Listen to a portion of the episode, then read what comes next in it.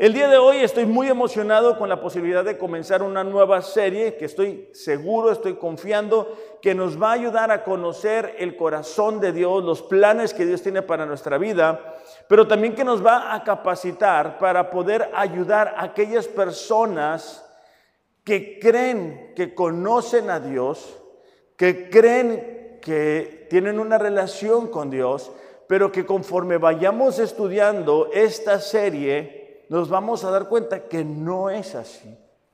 Y el título de esta serie se llama Cristiano y tiene un signo de interrogación. Espero haberlo pronunciado, ¿lo pronuncié bien?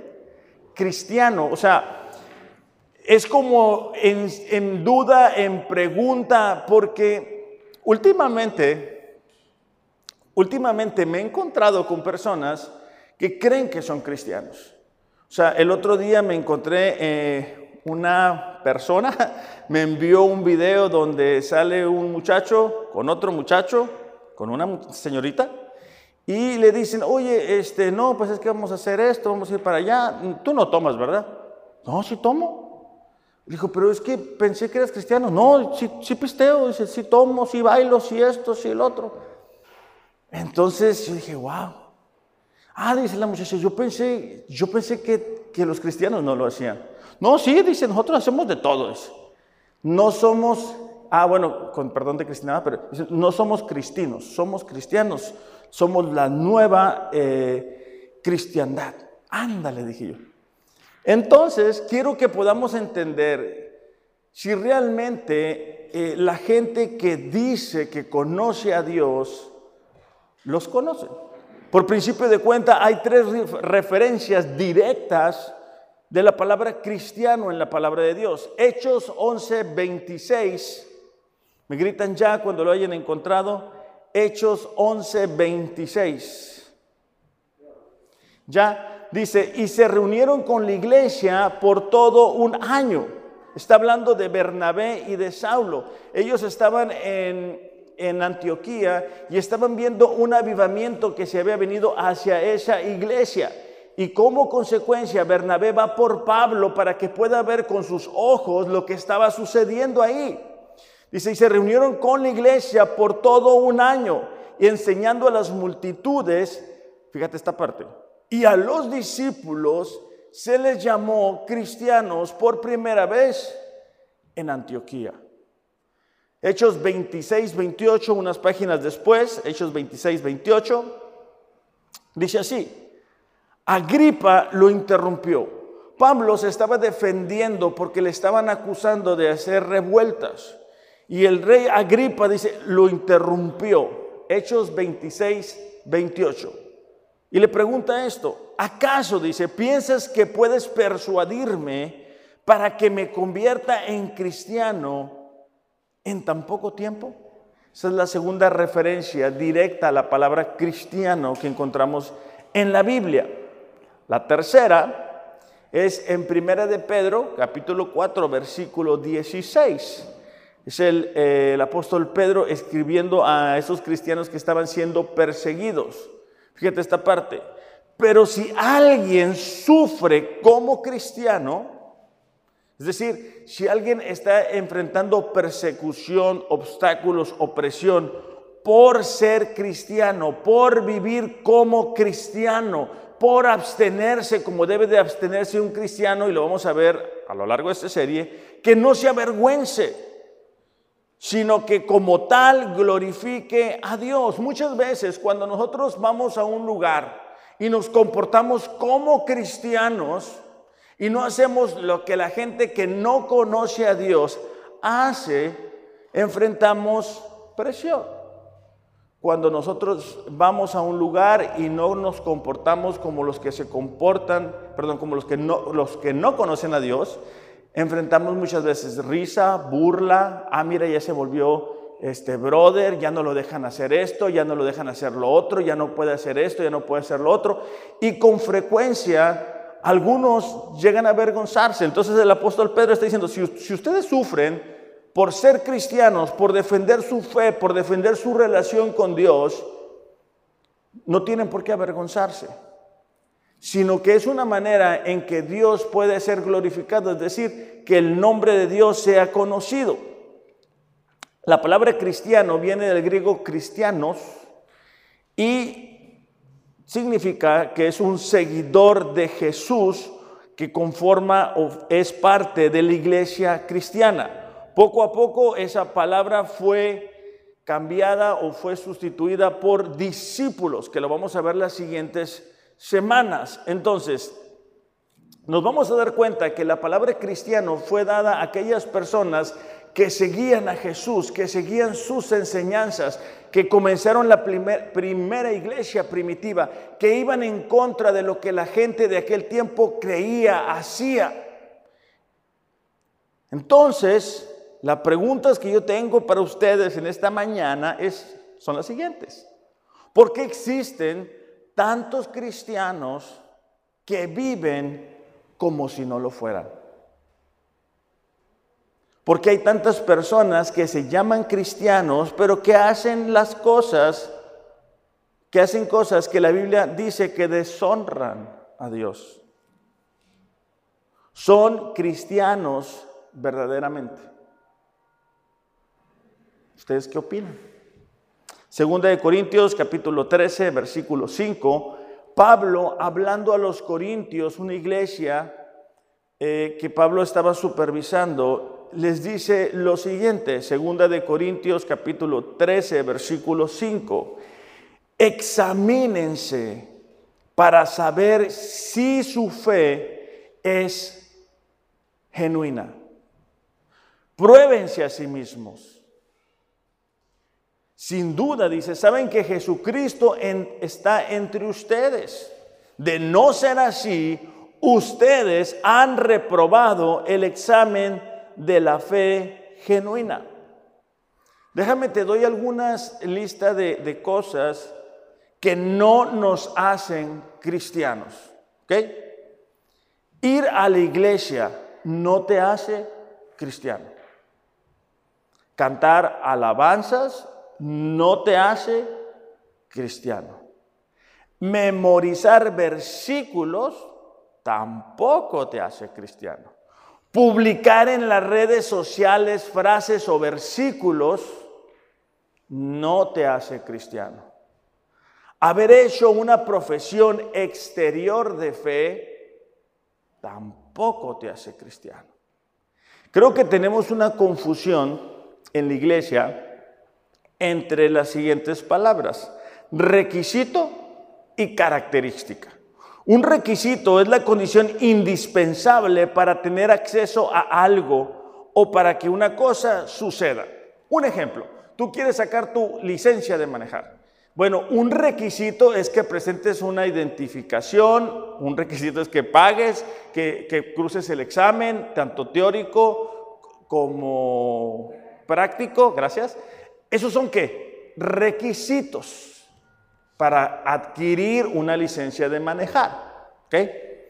Ahora, una característica es una cualidad o rasgo distintivo que describe a una persona y lo destaca sobre un conjunto de semejantes.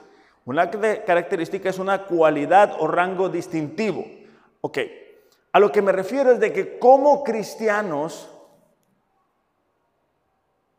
vamos a la iglesia. Porque somos cristianos, cantamos alabanzas. Porque somos cristianos, memorizamos versículos. Porque somos cristianos, algunos de nosotros compartimos frases en las redes sociales. Pero eso no nos hace cristianos. Es una diferencia entre un requisito, es decir, algo que yo necesito hacer para alcanzar algo, y otra es las cualidades que me hacen diferente. A lo largo de la serie quiero que veamos algunas características de un cristiano, porque un cristiano, por ejemplo, es un discípulo. Esa palabra discípulo viene de la palabra disciplina. Son aquellas disciplinas espirituales que llevamos a cabo como leer la Biblia, como orar, como muchas veces ayunar, como congregarnos. Y cuando una persona no siente el deseo de leer, la Biblia, de orar, de venir a la iglesia, de confesar sus pecados, te das cuenta de que en muchas ocasiones no ha nacido de nuevo no es un cristiano. Y el problema que tenemos es de que le ofrecemos a personas que no son cristianas las promesas y el trato de Dios que no es para su vida. ¿Por qué? Porque no han nacido de nuevo, no son cristianos. Los vemos en las iglesias, los vemos que comparten frases. Ah, me ha tocado, ¿verdad? Que dicen, no, yo soy cristiano, tengo 10 años que no voy a la iglesia, pero yo soy cristiano.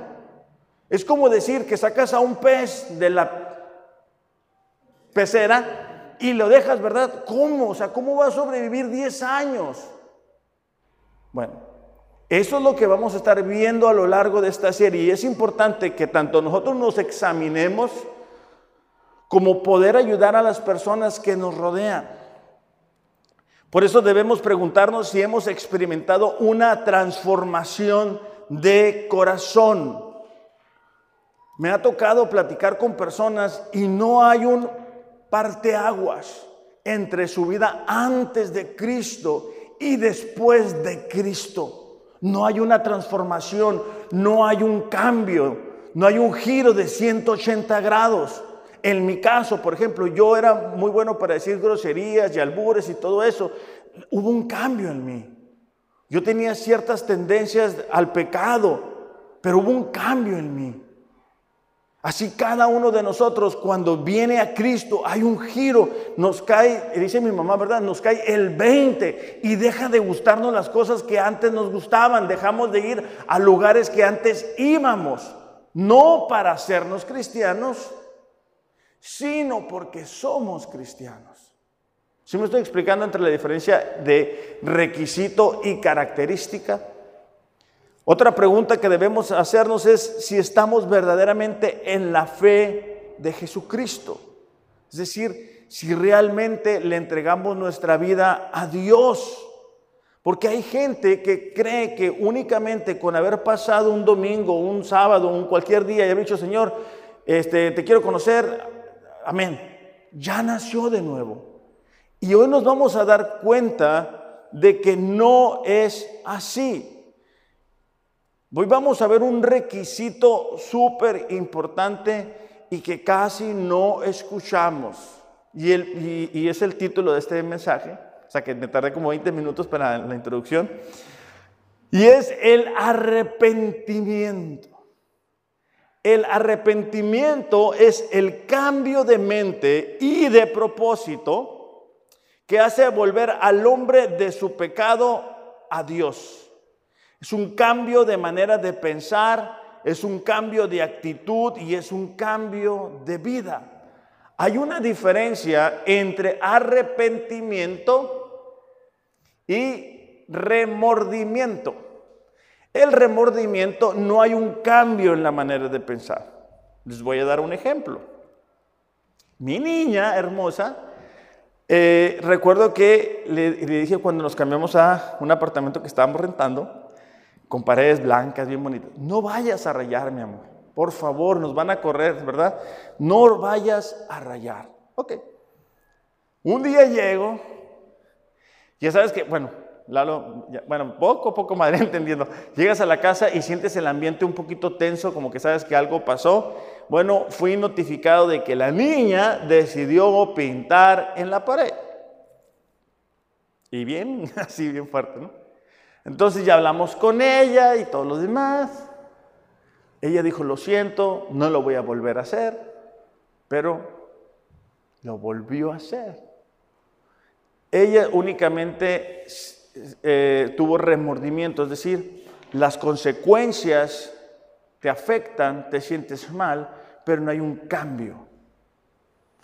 Eso no sucede, ¿verdad? Cuando manejamos muy recio. Y ¿qué, hace, ¿qué pasa? Nos multan o en algunos casos de nosotros chocamos. Ah, choqué, eh, me pararon. No era para tanto. La multa, ahí te va. O un choque. Nos sentimos mal, pero seguimos manejando de la misma forma. El arrepentimiento es un cambio de mente. Segunda de Corintios capítulo 7 versículo 8 en adelante es Pablo hablando a la iglesia de Corintio. Ahorita está muy de moda que a nadie le gusta que le digan que está haciendo algo mal. Si uno corrige a una persona, la persona prefiere irse de la iglesia. La gente quiere escuchar que le digamos que todo lo que están haciendo está bien y que Dios es amor y que Dios está con ellos y que Dios los va a acompañar, que son verdades, pero también hay una parte de corrección.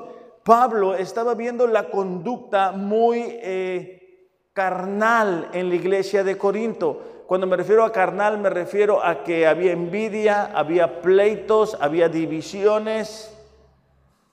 Y entonces él tiene que enviar una primera carta en la cual los confronta y les dice, ¿saben qué? Eso que ustedes están haciendo está equivocado, eso no está bien, eso no agrada a Dios. En esta carta está retomando ese asunto, dice, porque si bien dice, les causé tristeza con mi carta, no me pesa. Aún dice, cuando me pesó, pues veo que esa carta les causó tristeza.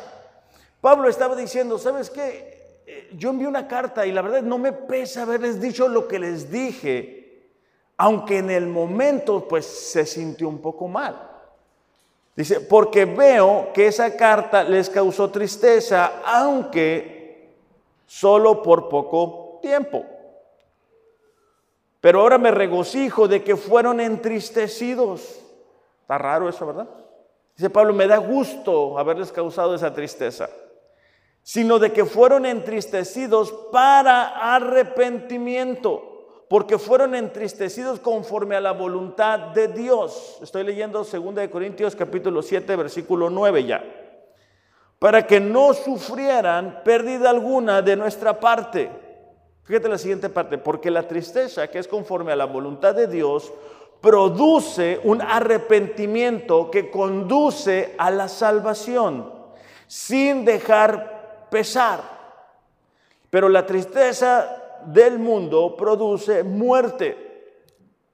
Cuando yo andaba antes de conocer a Dios, muchas veces personas me hablaron de Dios mi mamá frecuentemente en mis cumpleaños me regalaba versículos, yo los guardaba o los tiraba, me regalaba cosas así de la iglesia, yo decía que flojera. Yo sabía que el día de su cumpleaños, por ejemplo, me iba a pedir que fuera a la iglesia y me daba una flojera, nada más de pensar, ¿verdad?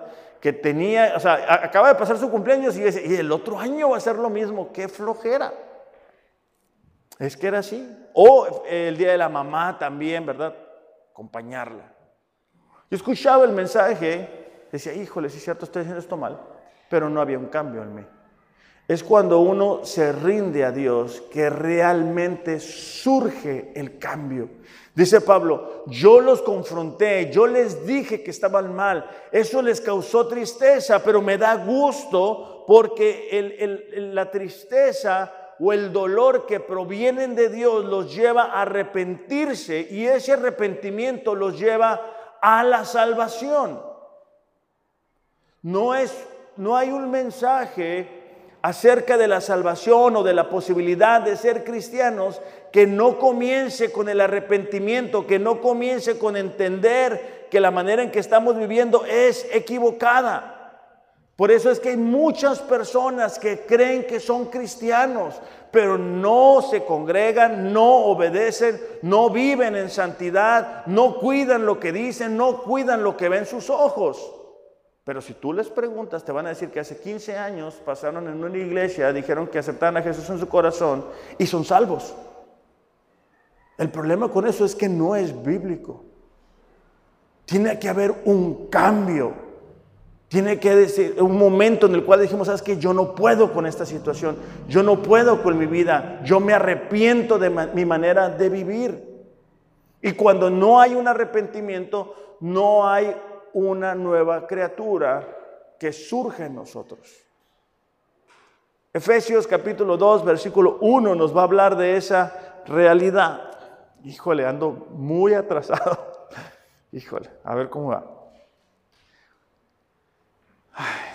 Según eh, Efesios capítulo 2, versículo 1. ¿Cuánto tiempo llevo? Ok, me faltan media hora ya. Ay Dios. Ok, Efesios capítulo 2. Vamos a leer nada más 10 versículos, pero es que es importante para, que para poderme explicar. Dice Pablo a la iglesia de Éfeso, antes ustedes estaban muertos a causa de su desobediencia. Pablo está hablando de una muerte espiritual. Pablo está diciendo, ustedes efesios antes estaban muertos porque eran desobedientes a la palabra de Dios. Dice, y sus muchos pecados vivían en pecado, igual que el resto de la gente. El mundo en general, aunque dice conocer a Dios, aunque cuando vienen tormentas, huracanes, se levantan, ¿verdad? Decir, vamos a pedirle a Dios, vive en pecado. Por eso es que prendemos la televisión, vemos las series y vemos cómo el pecado está por todos lados. Por eso es que las plataformas digitales cada vez nos muestran que más pecado. Por eso es que los gobernantes o algunos gobernantes están promoviendo leyes que vayan en contra de la voluntad de Dios. ¿Por qué? Porque tienen cegado el entendimiento y no conocen a Dios. Dice, vivían en pecado igual que el resto de la gente obedeciendo al diablo, el líder de los poderes del mundo invisible quien en el espíritu que actúa en el corazón de los que se niegan a obedecer a Dios. Yo me recuerdo en mi juventud haber dicho una frase que era ni muy muy ni tan tan. ¿Nunca la habían escuchado? Ok, ni muy muy ni tan tan significa que ni muy muy para un lado, ni muy muy del otro, sino como en el medio. Y así yo quería vivir mi vida. Es decir, ni muy, muy comprometido con Dios, porque yo no quería que me vinieran las pruebas, pero ni muy, muy alejado de Dios, para que en el momento en que yo necesitara de Dios, poderle llamar y me ayudara. Era, era como cuando tienes el, el reparador de llantas en la extra, en la cajuela. Yo traía ahí a Dios, según yo, ¿no? Entonces yo le hablaba cuando necesitaba un favor. Según lo que acabamos de leer, el mundo está gobernado por el diablo. Es el príncipe del aire, es un mundo invisible, es un mundo de tinieblas, es un mundo de oscuridad, es un mundo que está cada vez corrompiendo más a la sociedad, que está corrompiendo a nuestros jóvenes, que está corrompiendo los matrimonios, que está llevando a la gente a decir cosas en contra de Dios, a vivir en contra de Dios. Por eso es que ahora en algunos lugares Vemos que pastores están siendo encarcelados. Estamos viendo que iglesias están siendo atacadas. ¿Por qué? Porque el diablo está atacando al reino de Dios, a la iglesia.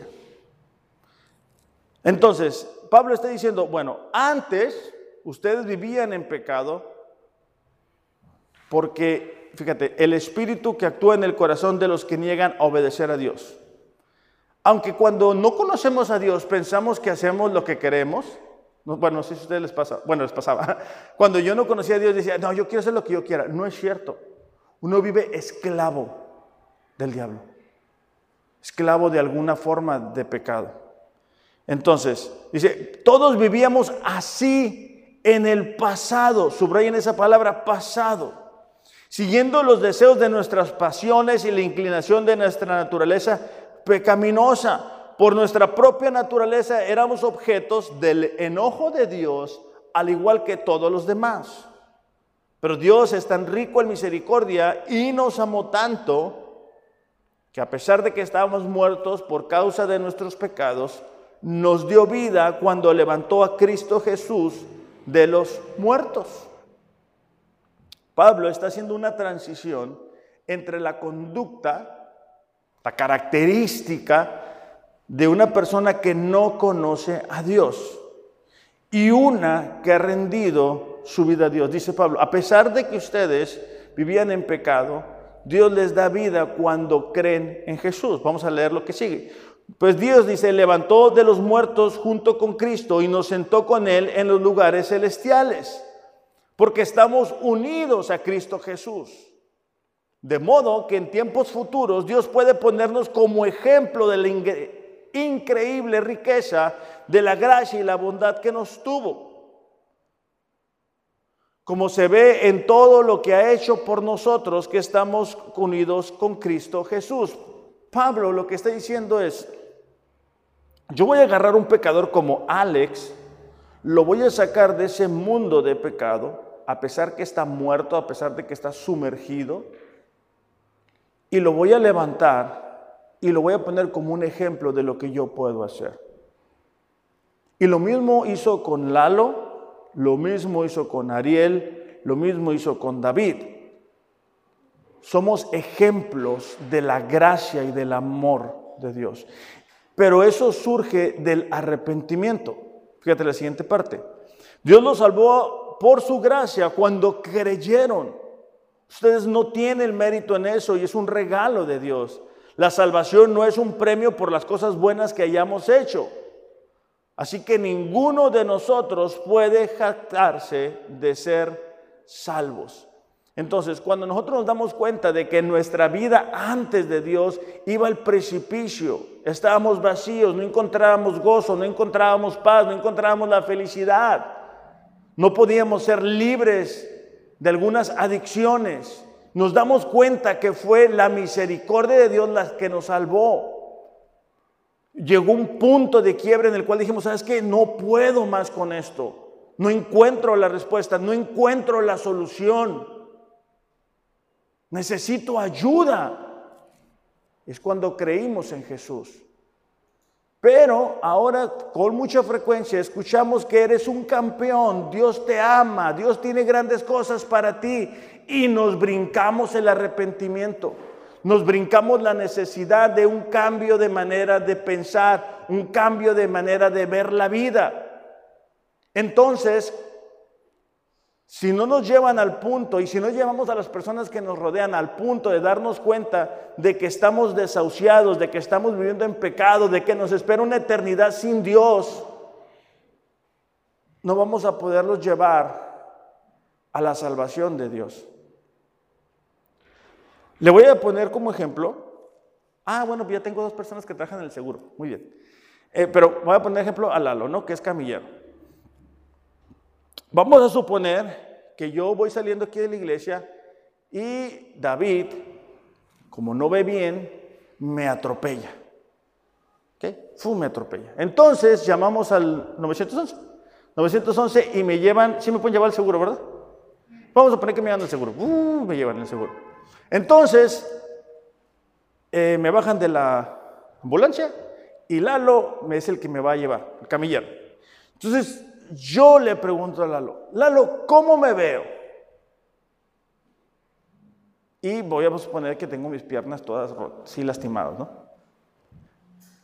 Qué bien me haría que Eduardo me dijera, no, te ves muy bien, no tienes nada, te ves muy bien. Eso me ayudaría. Eso sería real. En cambio, si Eduardo me dice realmente cuál es mi condición, eso a mí me ayuda a darme cuenta de los cambios que necesito hacer.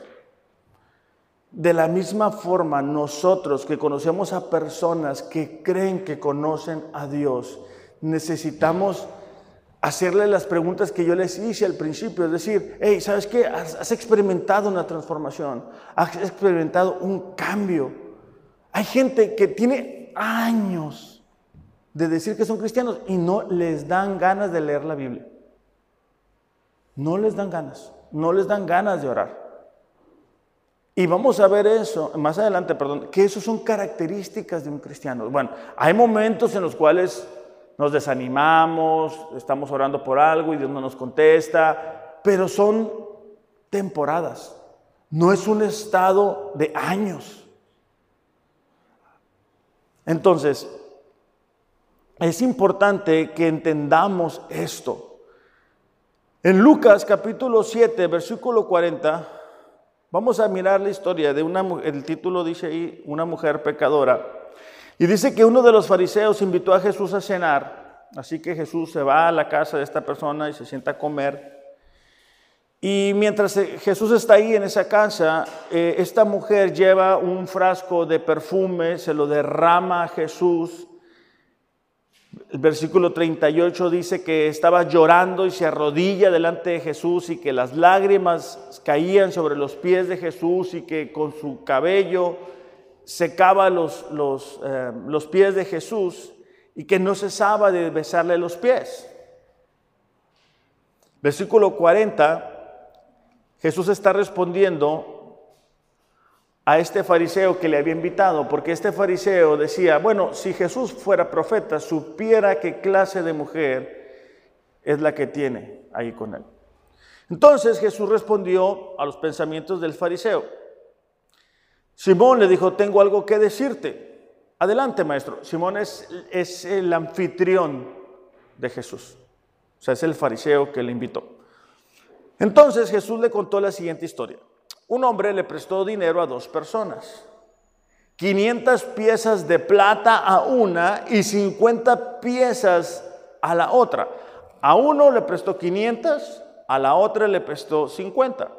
Sin embargo, ninguna de las dos pudo devolver el dinero, así que el hombre perdonó amablemente a ambas y les canceló la deuda. Una persona presta 500 eh, monedas de plata, vamos a poner 500 pesos, otra persona le presta 50 pesos, ninguno de los dos le paga. Entonces el hombre decide cancelar la deuda, decide decirles, no me deben nada. Hace una pregunta. ¿Quién crees, dice, que lo amó más? O sea, ¿quién amó más o quién agradeció más a ese hombre que había prestado dinero y les canceló la deuda? Simón contestó, supongo que la persona a quien le perdonó la deuda más grande, es decir, aquella persona que le prestó o le terminó regalando las 500 piezas de plata. Correcto, dijo Jesús. Luego se volvió a la mujer y le dijo a Simón, mira esta mujer que está aquí arrodillada. Cuando entré en tu casa no me ofreciste agua para lavarme el polvo de los pies. Ella lavó con sus lágrimas y lo secó con sus cabellos. Tú no me saludaste con un beso, pero ella desde el momento en que entré no ha dejado de besarme los pies. Tú no tuviste la cortesía de ungir mi cabeza con aceite de oliva, pero ella ha ungido mis pies con un perfume exquisito. Te digo que todos sus pecados, que son muchos, han sido perdonados. Por eso ella me demostró tanto amor. Es decir, el amor que le demostramos a Dios va en relación con el grado de comprensión de nuestro pecado. Esta mujer sabía que el Salvador estaba ahí, así que le ofrece todo lo que tiene. Por eso es que cuando escuchamos a personas que dicen ser cristianas y dicen, uy, no, es que qué flojera leer la Biblia. Ay, no, qué flojera tener que ir a la reunión. Uy, no es muy temprano. Uy, un discipulado, es que no tengo tiempo. Orar. No es que no alcanzo. Lloro acá en la casa. Cuando se trata de darle a Dios la economía, el diezmo, la ofrenda y le damos el último billete doblado que traemos ahí en la cartera, demostramos cuánto le amamos. Cuando no tenemos tiempo para conectarnos con Dios a través de la oración, de la Biblia, de la lectura de la Biblia, nos damos cuenta que realmente no le amamos. Que le damos lo que nos sobra. Esta mujer le estaba dando lo mejor lo mejor que tenía. Y así cuando una persona entiende la gran deuda que nos ha sido perdonada, una deuda que ni tú ni yo podíamos pagar, surge un arrepentimiento que se vuelve amor hacia Dios. Eso lo siente un cristiano verdadero. Dice, pero una persona a quien se le perdona poco demuestra poco amor. Es la persona que dice, bueno, yo no soy tan malo. Yo no soy tan malo como esta persona o como aquella. O yo voy los domingos a la iglesia, yo estoy bien. Es, es la poca conciencia del perdón de Dios hacia nosotros. Versículo 48. Entonces Jesús le dijo a la mujer, tus pecados te son perdonados. Los hombres que estaban sentados a la mesa se decían entre sí, ¿quién es este hombre que anda perdonando pecados? Jesús le dijo a la mujer, tu fe te ha salvado, vete en paz. Entonces nos damos cuenta que sin arrepentimiento no logramos perdón y sin el perdón no se da una relación con Dios. Si yo no tengo arrepentimiento en mi vida, si yo no me, doy cuenta de que de no ser por el amor de Dios, de la fidelidad de Dios, yo no estuviera de pie, yo no estuviera libre de adicciones, yo no hubiera podido dejar atrás ciertos hábitos, ciertas costumbres. Si yo no me doy cuenta de eso, no puedo tener una relación con Dios. Aún si decimos ser cristianos. Ya no me va a alcanzar la, la otra historia. Se requiere una conciencia de pecado para un genuino arrepentimiento. No voy a alcanzar a contar la historia porque ya me extendí. ¿Cuánto tiempo tengo, más o menos? ¿Tengo los mismos 20 minutos que hace 20 minutos? Ah, 37 minutos. Bueno, en Lucas 15, versículos 11 en adelante, Jesús cuenta la historia de un padre que tiene dos hijos. El hijo menor le dice al padre, sabes que yo quiero la parte de la herencia que me corresponde antes de que se muera, ¿no? O sea, comúnmente, tanto en aquel tiempo como en este, la herencia se entrega una vez que fallecen los padres. Pero él dijo, ¿sabes qué? Yo quiero mi herencia, lo que me corresponde, lo que es mío, ya. Entonces la historia cuenta, ¿verdad?, que este joven va y derrocha todo el dinero, dándole un mal uso, viviendo una vida desenfrenada, hasta que se le acaba el dinero y comienza a experimentar hambre, comienza a experimentar necesidad, al punto de que le dice a un granjero, ¿sabes qué? Este, dame trabajo, déjame alimento, ¿verdad? De la comida de los puercos, con eso va a ser suficiente para mí. Versículo 17 de Lucas 15, versículo 17 dice, cuando finalmente entró en razón, se dijo a sí mismo, en casa hasta los jornaleros tienen comida de sobra y aquí estoy yo muriéndome de hambre. Entonces nos damos cuenta de que él se dio cuenta de lo mal que estaba, de lo alejado que estaba, de la posibilidad que tenía de regresar a la casa del Padre y comenzar a experimentar de esa relación que antes tenía. Pero tuvo que surgir un arrepentimiento de su parte.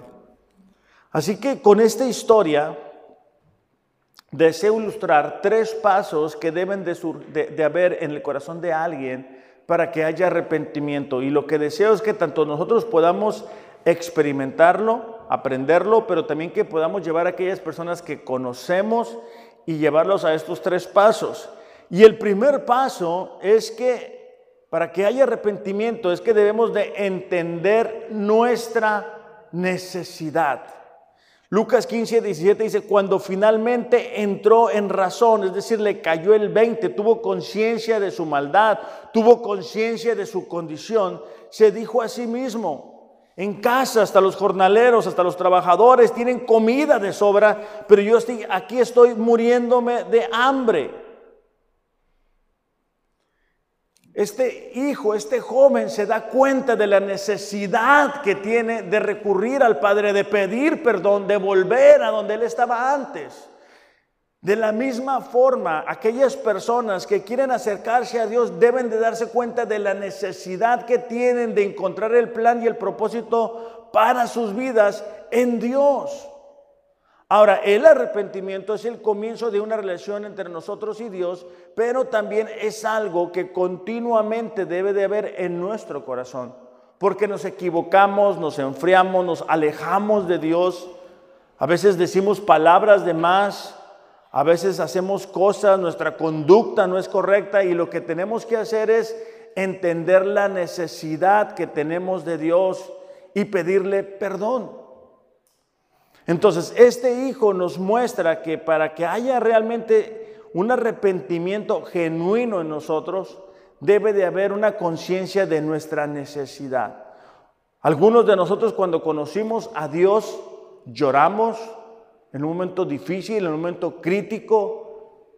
Nos dimos cuenta que necesitábamos a Dios para sentir lo que es realmente el amor, el plan, el propósito de esta vida, para salir adelante de algún tipo de adicción, para dejar atrás el pasado, algún tipo de relación no, no, no, buena.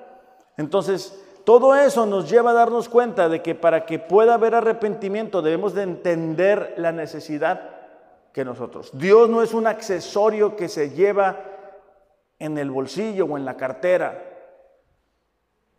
Dios es el dueño de nuestra vida. Él nos compró. Y cuando nosotros nos damos cuenta de que sin Dios vamos perdidos en esta vida, vamos a una eternidad, eternidad separada de Él, que vamos junto con toda la gente, que vamos yendo en contra del plan de Dios, debe de haber en nosotros ese arrepentimiento. Ese decir, ¿sabes qué? Yo no puedo seguir viviendo así. Yo no quiero seguir viviendo así. Muchas veces tenemos que enfrentar momentos difíciles, momentos complicados, momentos tristes, Muchas veces Dios permite, ¿verdad?, que económicamente no nos vaya bien para que nos demos cuenta de la necesidad que tenemos de Él. Con frecuencia he escuchado un comentario que dicen, bueno, es que ya se hacen cristianos ya cuando les tronó, ¿verdad? Ya cuando todo les va mal, ahí es cuando se acercan a Dios. Pues es cierto, a veces tiene que pasar así. Y es cuando nos damos cuenta de la necesidad que tenemos de Dios. Segundo, la segunda característica de un arrepentimiento genuino es aceptar nuestra responsabilidad. Una clásica excusa que se usa es no es mi culpa, es culpa de alguien más. Eva culpó a la serpiente y luego eh, Adán culpó a Eva y ahí se tiraron la bolita, ¿verdad? Eso es como que parte de nuestra naturaleza. Y con frecuencia cuando fallamos en, algo que sabemos que debemos hacer, pues le pasamos la responsabilidad a alguien más. Cuando alguien nos dice, oye, pero ¿por qué eres tan violento? Ah, es que mi papá. Ay, ¿por qué eres tan inseguro? Ah, es que mi mamá. Ah, oye, ¿y por qué esto? No, es que mi, hijo. Oye, no, no, es que el patrón. Oye, no, y es que el clima. Y así se la vamos aventando al que se deje, ¿no? Entonces, parte importante del arrepentimiento es aceptar nuestra responsabilidad. Lucas 15, 18 dice así, eh, lo que está diciendo el hijo, dice, volveré a la casa de mi padre y le diré, Padre, he pecado contra el cielo y contra ti. Él no estaba diciendo, papá, pues es que malamente me diste la herencia, es que ya me trataron bien mal. Es que yo pensé que la, que la luna es de queso. No, no. Él dice, ¿sabes qué? Yo voy a volver. Yo he pecado. Dice, ya no soy digno de que me llamen tu hijo. Te ruego que me contrates como un jornalero. Al principio había demandado a su padre, ahora le estaba suplicando. Eso es parte del arrepentimiento. ¿Por qué? Porque hay un cambio de actitud, un cambio de mente, un cambio de manera de vivir la vida. Entonces, cuando nosotros nos damos cuenta de cómo es el proceso del arrepentimiento, debemos de recordar si esto fue lo que vivimos cuando rendimos nuestra vida a Dios. Y también debemos de darnos cuenta en qué condición se encuentra nuestra relación con Dios. Porque hay personas que viven en la eterna nostalgia del pasado. Ese pasado hermoso donde le hablábamos hasta las piedras de Cristo, del amor, de las promesas, pero hace años. Y estamos, no, que yo quiero sentir lo que antes sentía. Yo quiero hacer lo que antes hacía. Pues órale, levántate del sofá. O sea, levántate del sofá, ponte a leer la Biblia, ponte a orar, ponte a ayunar. ¿Por qué? Porque es responsabilidad personal.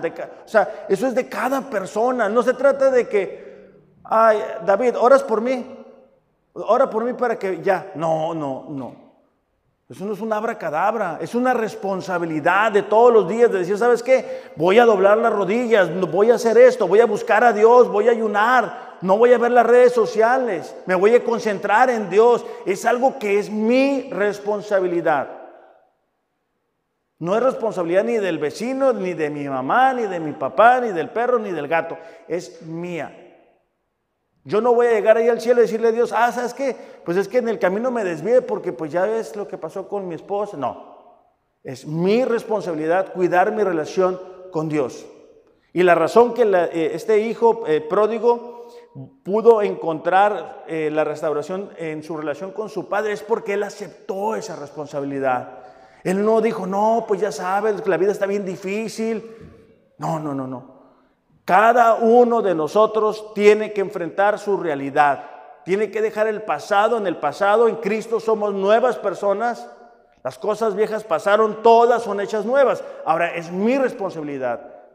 Dios ya hizo la parte que le corresponde. Ya envió a su Hijo a morir por mí, por mis pecados. Ya envió a su Espíritu Santo a vivir en mí. Entonces, si no estoy viviendo como cristiano, es porque o no quiero o no soy.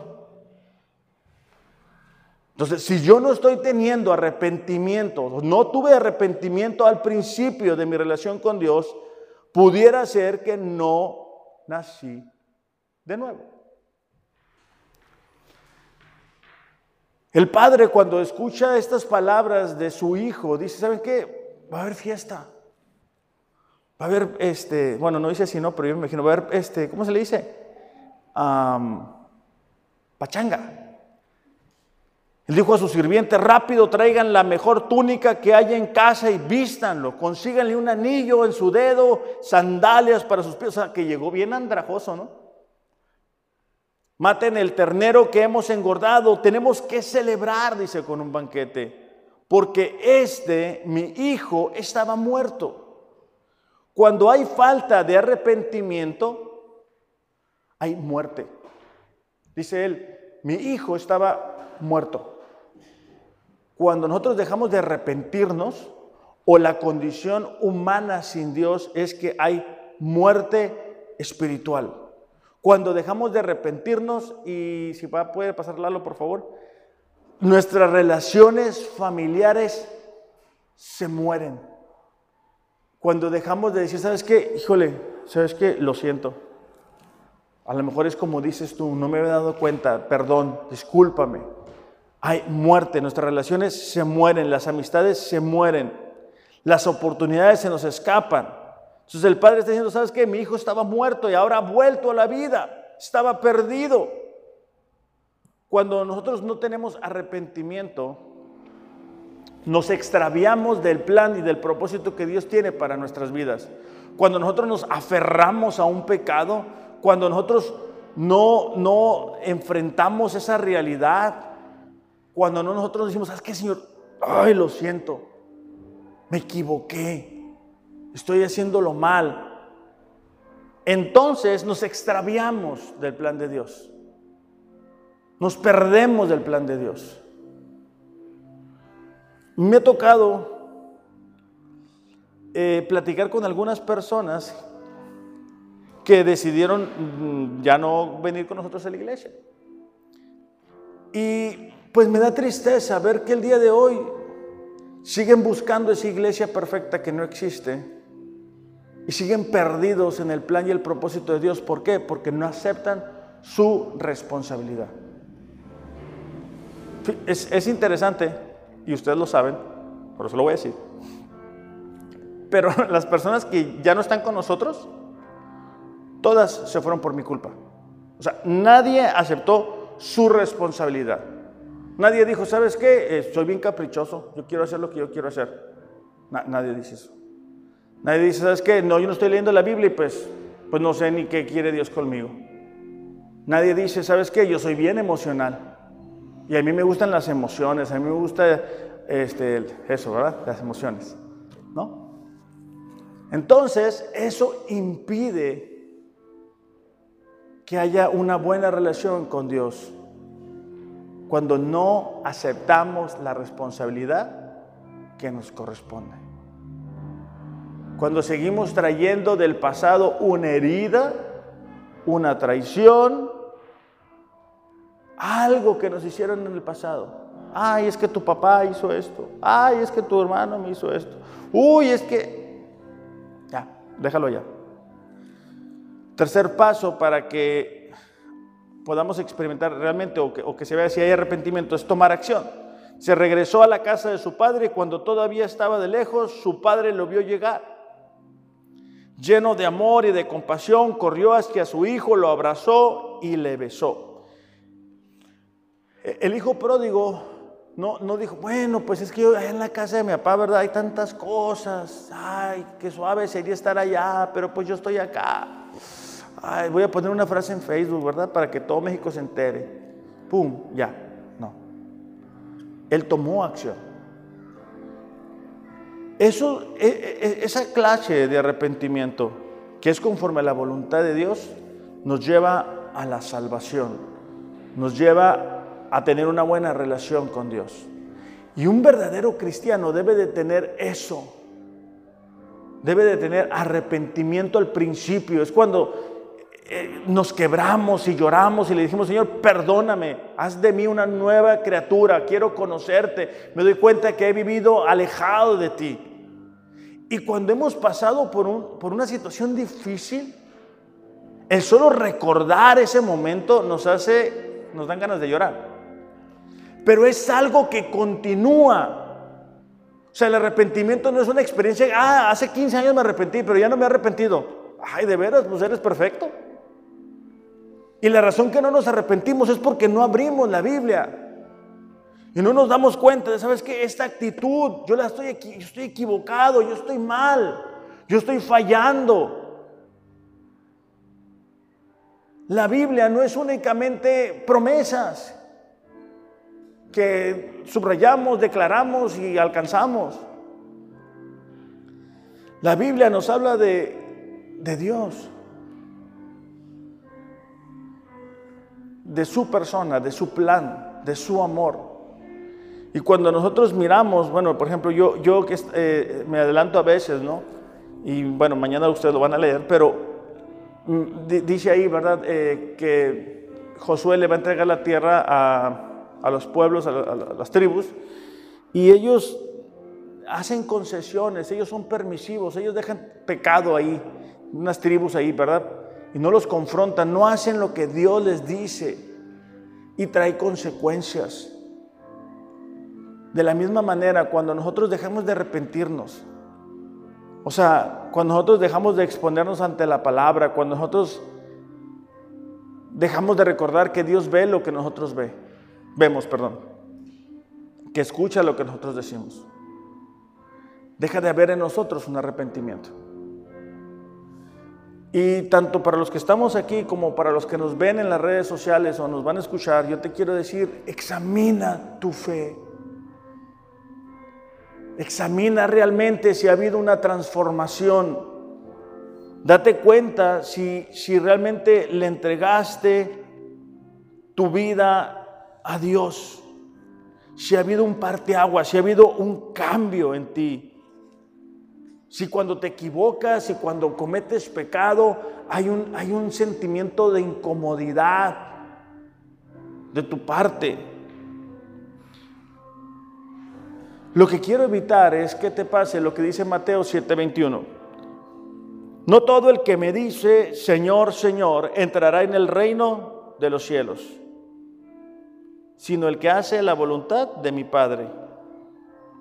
Muchos me dirán en aquel día, Señor, ¿no profetizamos en tu nombre y en tu nombre echamos fuera demonios? En tu nombre hicimos muchos milagros. Entonces les declararé jamás los conocí. Apártense de mí los que practican la iniquidad. Padre, te damos gracias en esta mañana. Gracias por tu amor, gracias por tu plan, gracias por tu fidelidad. Gracias por habernos alcanzado, Señor. Gracias porque aun cuando estábamos perdidos y alejados de ti, tú nos mirabas. Gracias porque hiciste lo que nosotros no podíamos hacer al enviar a tu Hijo a Jesús a pagar por nuestra deuda. Señor, el arrepentimiento es un tema que, que no escuchamos. Estamos tan enfocados en las promesas, en las luces, en el humo, que nos hemos alejado tanto de ti, Señor. Padre, en el nombre de Jesús, yo te pido por aquellas personas que están escuchando este mensaje y que no te conocen. Padre, en el nombre de Jesús, te pido que ellos puedan entender cuán grande necesidad tienen de ti. y que puedan rendir, que puedan entregar totalmente su vida a ti, Señor. Pero también te pido, Señor, por aquellas personas que, que quizá te conocieron, pero se han alejado tanto de ti que parece que nunca, nunca te conocieron que tu Espíritu Santo, Señor, pueda hacer una obra maravillosa en sus vidas. Que se puedan arrepentir. Que puedan reconocer la necesidad que tienen de ti, Señor. Que puedan aceptar la responsabilidad que les corresponde y tomar acción. Para que como el Hijo pródigo pueda ser, una vez más, restaurada su relación contigo. Padre, ayúdanos a llevar a cabo este mensaje con aquellas personas que nos rodean, llevarlos a que se puedan arrepentir, a darse cuenta de que necesitan de ti. Y también a nosotros ayúdanos, Señor, a darnos cuenta todos los días cuánto te necesitamos. Te lo pedimos, Padre, en el nombre de Jesús. Amén. Pues bueno, espero de todo corazón que este mensaje te sea de bendición. Eh, que tengas un excelente, excelente domingo. Reflexiona acerca de lo que hemos compartido en esta mañana. Que tengan un excelente domingo. Los amo, pero Dios les ama más. Gracias.